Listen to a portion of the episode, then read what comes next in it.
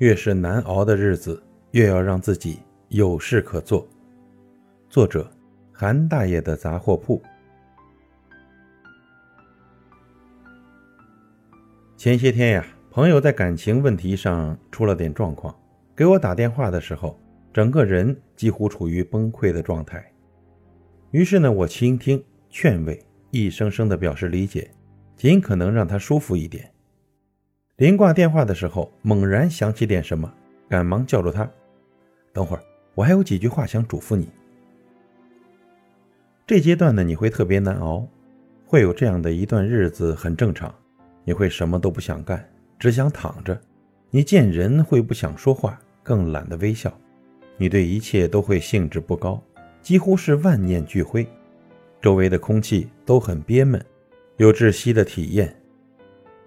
但无论怎么样，一定要记得提醒自己，能干点什么就正常的去干点什么，别让自己彻底冰冻起来。哪怕只是做做运动，整理一下房间，或者同事喊你的时候，能尽量正常的回一嘴就回一嘴。总之呢，别让自己彻底停转了。他有点不太理解，我知道他想问有这个必要吗？我都经历这么大的事儿了，何不给自己一个颓废的机会？一阵子就行，什么都彻底放掉不干。我过了这个坎儿，再振作起来呗。我是经历过这种体验的，于是我说：“嗯，有这个必要。”读小学三年级的时候，家里买了第一辆自行车，心急激动，特别想学。一般孩子学骑车呢，都有父亲在后座的位置把着扶着。以免孩子中途惊慌摔个膝盖破皮。当时在乡间的崎岖小路上学车的时候，我的父亲也在身后，但只是叮嘱了一些方法，就不怎么管我了。父亲说：“待会儿骑上去，两只脚要记得蹬脚蹬子，什么都能忘，就这个别忘。车头歪了，两脚要继续蹬；心里害怕了，两脚还是要继续蹬；颠簸了，不稳了，两脚还是要蹬。总而言之啊。”甭管出啥状况，脑子一片空白，俩脚也要蹬蹬蹬，千万不能停。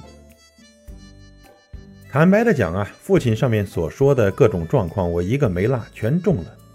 屁股刚往车座上一拱，车把就开始不听使唤，像倔强的黄牛吃了摇头丸，我几乎就要失控了，想跳下来重来。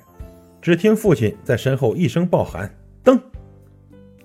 一咬牙，一闭眼，卯足了劲儿，一发力，我和车子荡出去好远，这就上路了。短短的几百米很慢，手臂是僵的，脑子是空的，车把又摇晃了几次，拐弯的时候尤其棘手，颠簸的眼珠子都要射出来了，心脏跳到嗓子眼儿。但甭管怎样，我就认准了一个死理儿：只要车子还没彻底倒下，脚就要再蹬几下。大约二十分钟后。我学会了骑自行车，大约二十年后，我明白了一个词儿：动态平衡。任何时候都别忘记给自己留下一股子向前的力。这是我在那次速度与激情的体验中学会最宝贵的东西。生活会有很多让你很不舒服的时刻，甚至是阶段，那种状态下的感觉很复杂，掺杂着恐惧、慌乱、无力感。会让你感到窒息、不确定、想放弃，然后会有个很沉闷的声音在你脑子里响起：“把你的勇气交上来吧。”你听话了，把勇气给交了上去。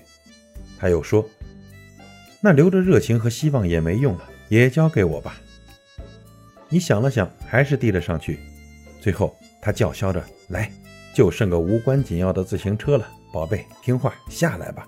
所有的一切都没了。”不行，哪怕你暂时失去了勇气和热情，自行车也不能交，你还是要蹬，哪怕很慢也要蹬，哪怕想哭也要边蹬着边哭，因为它是让你甩掉黑暗唯一靠得住的东西。不蹬你就倒了，倒了再想起来可就费劲了。你越往前走，就越会感受到各种各样的苦楚与煎熬，它们必然存在。并且不会自己从你身上迈过去，而是只等着你去迈。迈的时候步伐沉重，肌肉酸疼，没人安慰。无数可爱的人儿在终点等着你，但在那之前，你只有自己陪自己。苦楚与煎熬，他们的可怕之处，并不在于摧毁你的情绪，而是一点点蚕食你的行动力。他们催眠、谈判、威胁，穷尽各种手段，就为套走你最后的，也是最有用的、最珍贵的那一点点向前蹬的力。别让他们轻易得逞。哪怕在你最沮丧的时候，你也仍然能够做出许多小小的但仍有意义的事情。失恋的时候，再怎么难受，同事给你打电话说谢谢你前几天帮他整理文件，你仍可以豪爽的回一句不客气。失业的时候，再怎么绝望，你也可以左手拿着五块钱一个的馅饼，右手操纵鼠标，一点点的完成简历。当那些大大小小的不开心的事情干扰到你，你要记住，怎么颓都行，就是手脚不能停，跑啊跑啊，跑着跑着，你就会看见光亮的。越是难熬的日子，越要让自己有事可做，加油！